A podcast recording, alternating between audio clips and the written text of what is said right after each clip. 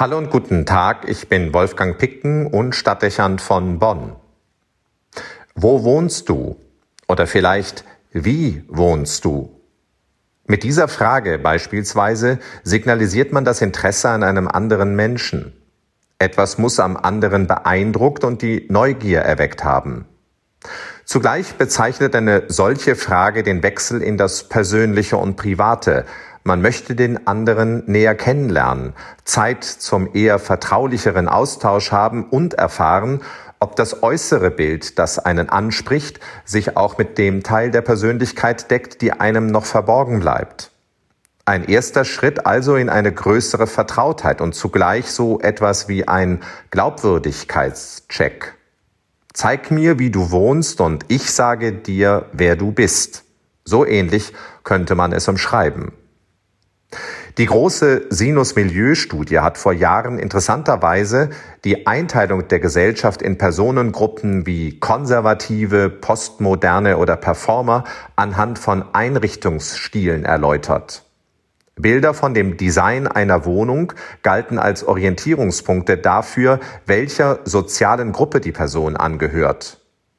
Auch wenn eine solche Kategorisierung Schwächen zeigt und schnell Anlass für eine zu vorschnelle Bewertung bietet, so unterstreicht sie, dass die Art, wie ein Mensch lebt und sich privat verhält, vieles über seinen Charakter und seine Haltung aussagt. Auch ermöglicht es eine Überprüfung, ob sich Außen- und Innensicht decken. Wir möchten gerne nicht enttäuscht werden und überzeugen uns deshalb, ob unser Gegenüber authentisch ist. Das ist wichtig, insbesondere wenn Vertrauen entstehen und sich eine Verbundenheit entwickeln können soll. Wo wohnst du? fragt der Apostel Andreas deshalb verständlicherweise im heutigen Evangelium, als er Jesus erstmals am See Genezareth begegnet und sich von seiner Erscheinung angesprochen fühlt. Er ist unverblümt neugierig, weil er interessiert und durchaus bereit ist, dem Jüngerkreis Jesu beizutreten. Andreas sucht und fragt, weil er eine Orientierung für sich braucht. Nun, die Reaktion Jesu ist spontan. Ohne Zögern sagt er, komm und sieh. Er hat keine Sorge, Nähe zuzulassen und in den privaten Raum Eintritt zu gewähren. Da ist offenbar nichts vorher wegzuschaffen oder aufzuräumen, damit der Schein gewahrt bleiben kann. Jesus versteht offenbar sofort, wieso Andreas diese Frage wichtig ist.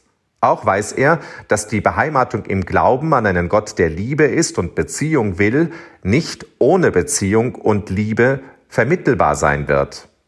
Also gestattet er Andreas und seinem Bruder Simon Zutritt in sein Zuhause und Einblick in sein Inneres. Mit starker Wirkung, wie es das Evangelium beschreibt, die beiden entschließen sich als Jesu Jünger mitzuziehen. In der frühen Kirche gab es vermutlich, an diese Schilderung anknüpfend, später die Redewendung, wenn du willst, dass jemand zum Glauben findet, dann lad ihn ein, bei dir zu wohnen und mit dir zu leben. Das ist eine gute Methode, vielleicht die einzige, die wirklich funktioniert. Glauben kann anstecken und überzeugen, wenn er draußen und drinnen, öffentlich und privat durchgängig gelebt wird und wenn er die Offenheit bietet, anderen persönlichen Zutritt zu gewähren. Der Theologe Karl Rahner wusste schon zu sagen, dass der Glaube von der Erfahrung kommt. Ein wichtiger Ansatz, der nachdenklich stimmen kann und Wege weist, wenn wir uns als Christen fragen, wie wir Menschen neu für den Glauben gewinnen können durch Glaubwürdigkeit und Transparenz, durch Offenheit und Gastfreundschaft. Wolfgang Picken für den Podcast Spitzen aus Kirche und Politik.